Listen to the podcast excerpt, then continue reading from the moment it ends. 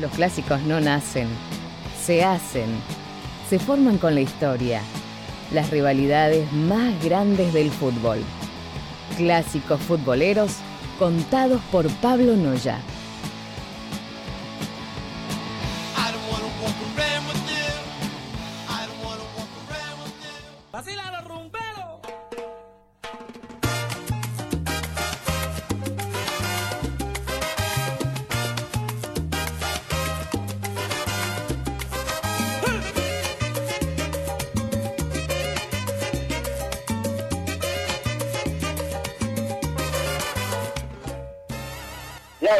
Arrancamos Clásicos Futboleros, episodio número 20. Ya llegamos al vigésimo capítulo de Clásicos Futboleros y tenemos hoy una historia de una tierra cercana. Así nos vamos a meter aquí en América del Sur, porque veníamos con muchos clásicos de Europa, veníamos viendo mucha historia del continente europeo, ¿sí? donde el fútbol nació desde Inglaterra.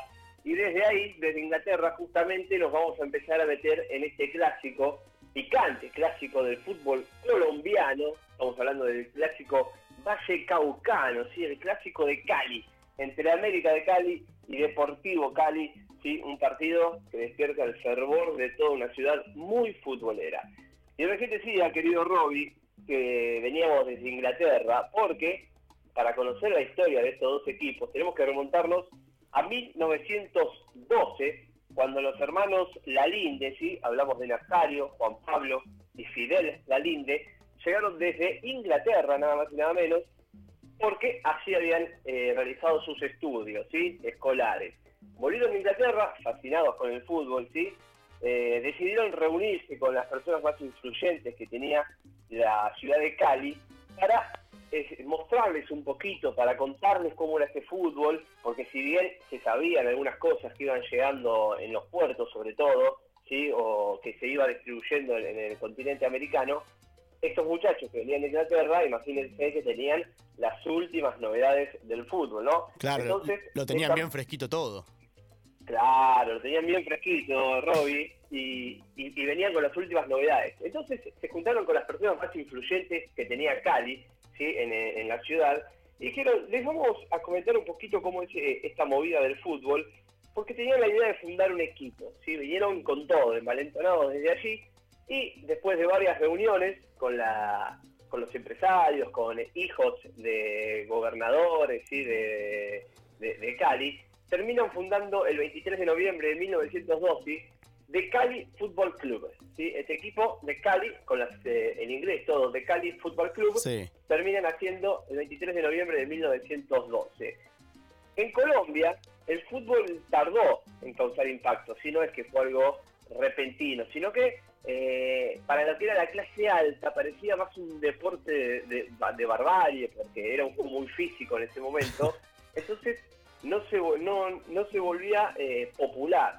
Sin embargo, eh, ya vamos a conocer la historia de la América, que en la clase baja, ¿sí? en, los barrios, en la calle, en el potrero, como se denomina aquí en Argentina, empezaba a crecer el fútbol. Pero hablando un poquito de Deportivo Cali, hay que decir que en las primeras tres décadas el equipo jugaba en torneos nacionales, partidos amistosos, y de esta manera no, tenía participación oficial. Le ganaba a todos, porque tenía los mejores jugadores de Cali, claramente.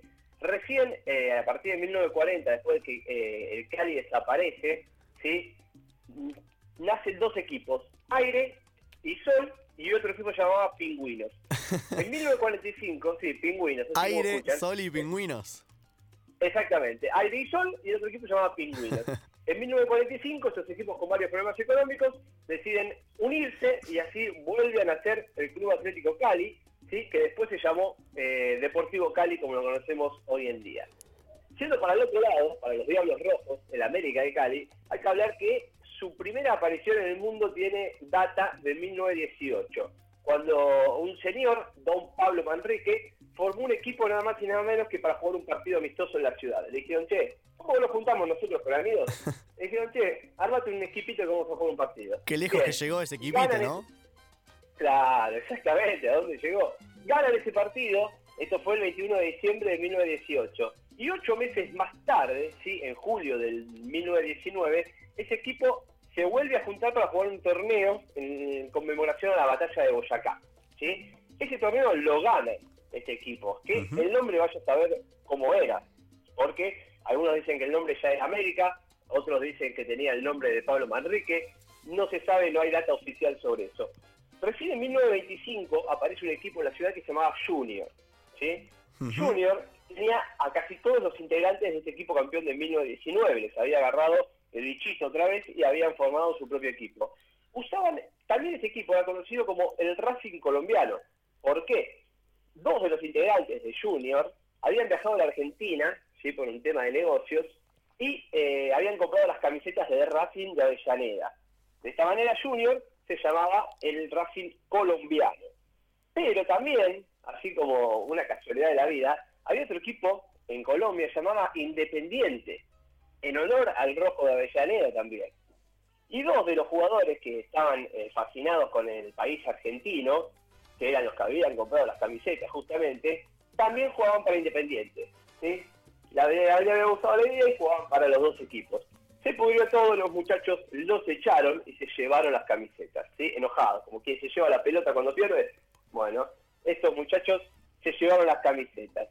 Cuenta la historia que el 13 de febrero de 1927 es la fundación oficial de la América de Cali. ¿Por qué?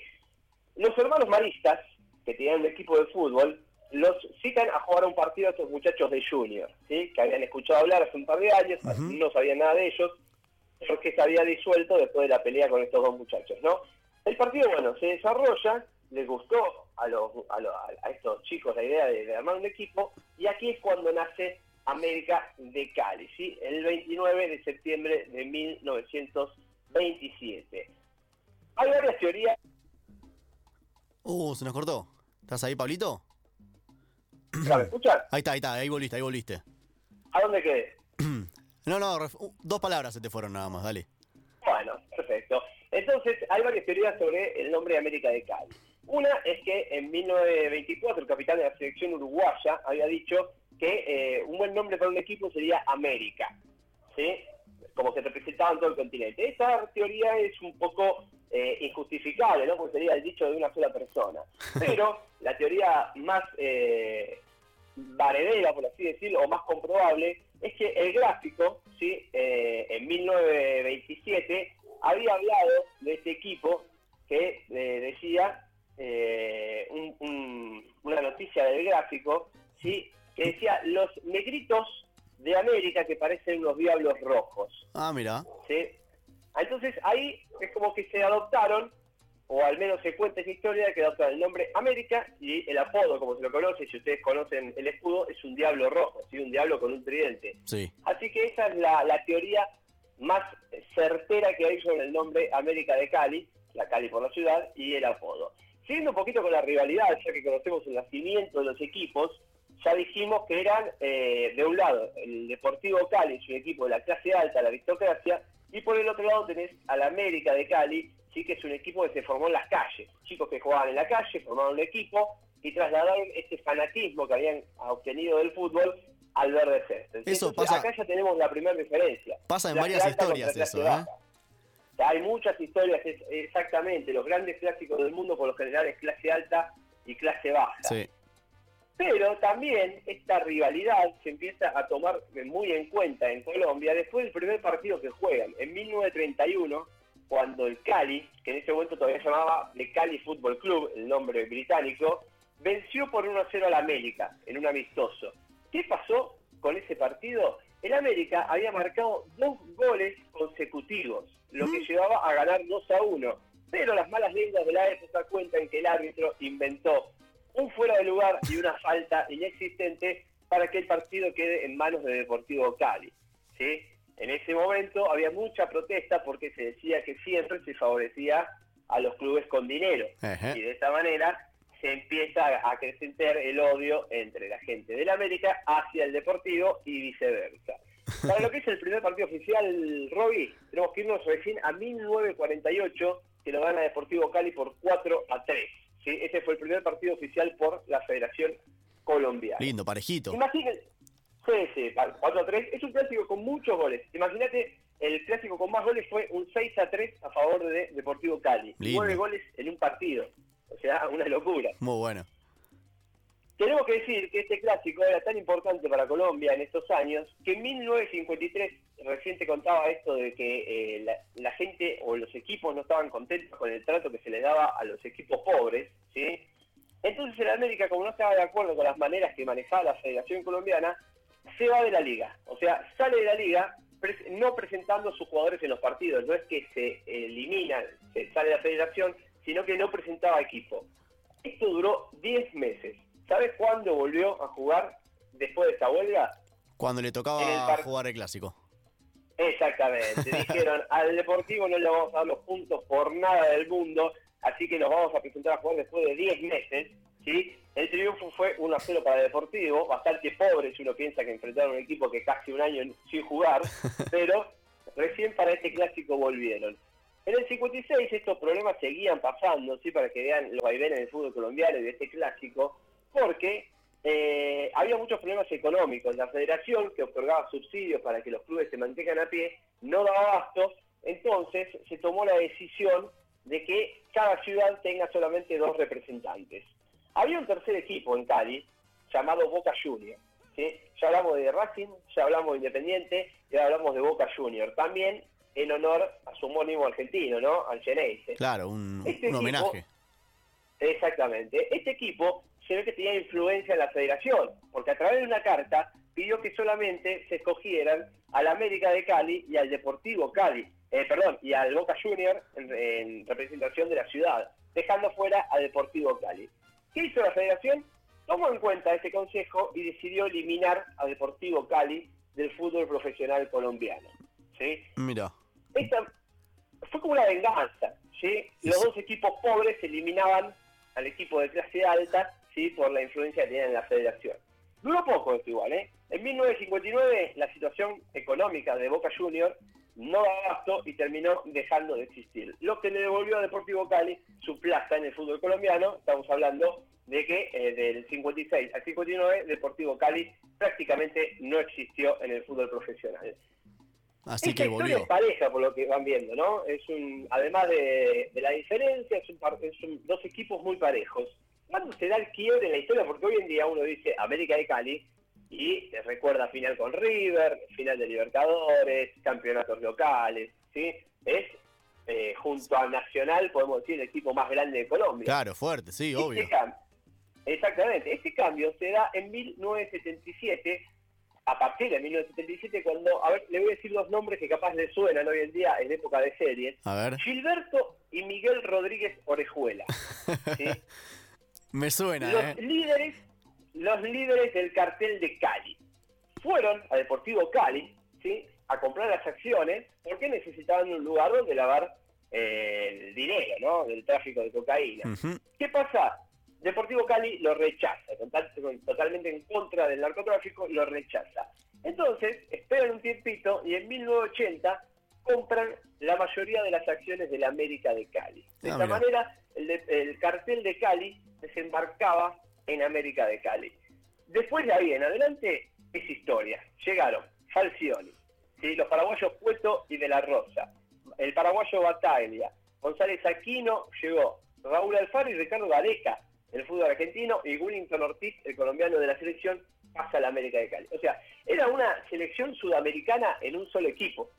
¿sí? Los mejores jugadores de la época estaban en América de Cali. ¿Sabes de cuánto fue el plantel que tuvo América en esa época, Robbie? ¿De cuántos millones?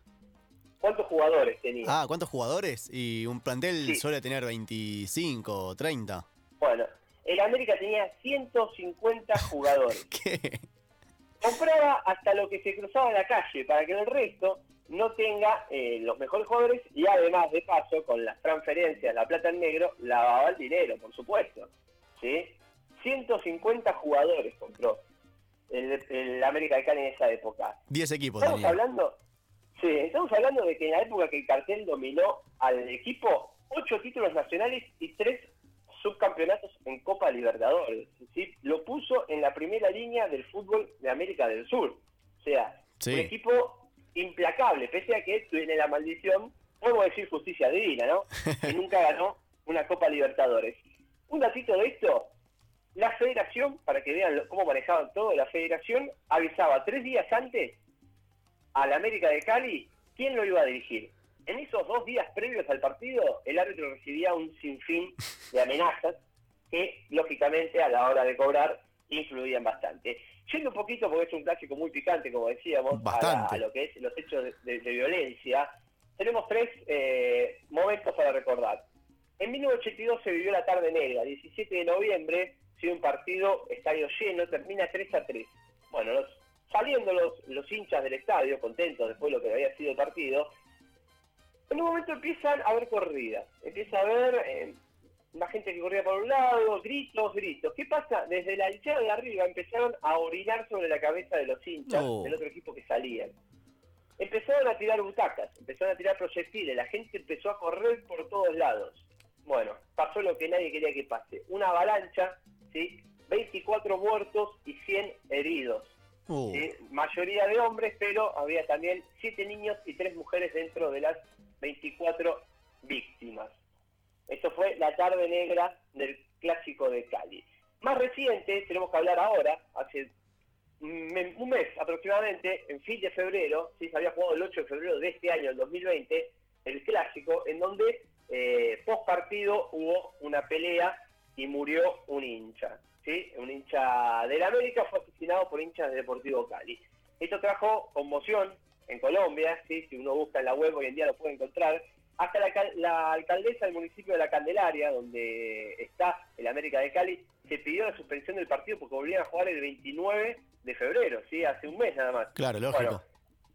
como estaba todo pago ya, el partido se jugó igualmente, cuando me refiero a todo pago hablo de la policía, etcétera, se jugó igualmente, no pasó nada por suerte, pero también algo similar había ocurrido en 2017, cuando el alcalde de Cali se tomó la decisión de suspender el fútbol directamente en toda la ciudad. Quería sacar a todos sus equipos de la federación por los eh, focos de violencia que hubo tras el clásico, en donde se encontraron videos con peleas de arma blanca, machetes, cuchillos y hasta disparos con arma de fuego. Claro, fuerte, no fuerte. víctimas fatales y el fútbol casi se suspende, pero un acuerdo del el Ministerio de Seguridad ¿sí? de Cali con los jefes de las barras bravas evitó que esto pase llegando como a un estado de paz, ¿no? Como un acuerdo de, bueno, tratemos de eh, apaciguar las cosas.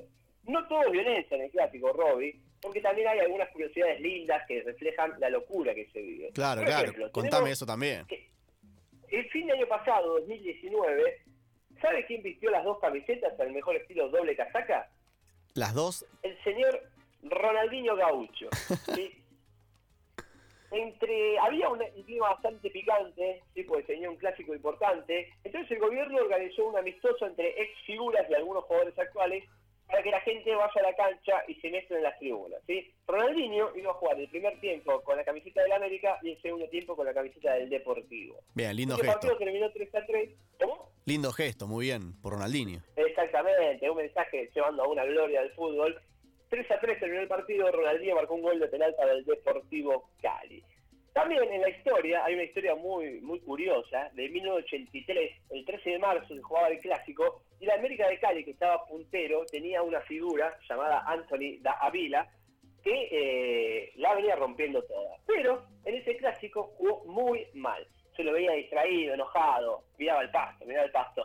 Cuando termina el primer tiempo, se lo ve que empieza a caminar por todo el sector donde él jugaba, mirando para abajo, ¿no? Esto que te digo, miraba al pasto. ¿Qué le pasó? Bueno, ¿qué pasa? ¿Qué pasa? Enojadísimo, se fue al vestuario pateando cosas. Días después se supo que había perdido su cadena de la suerte.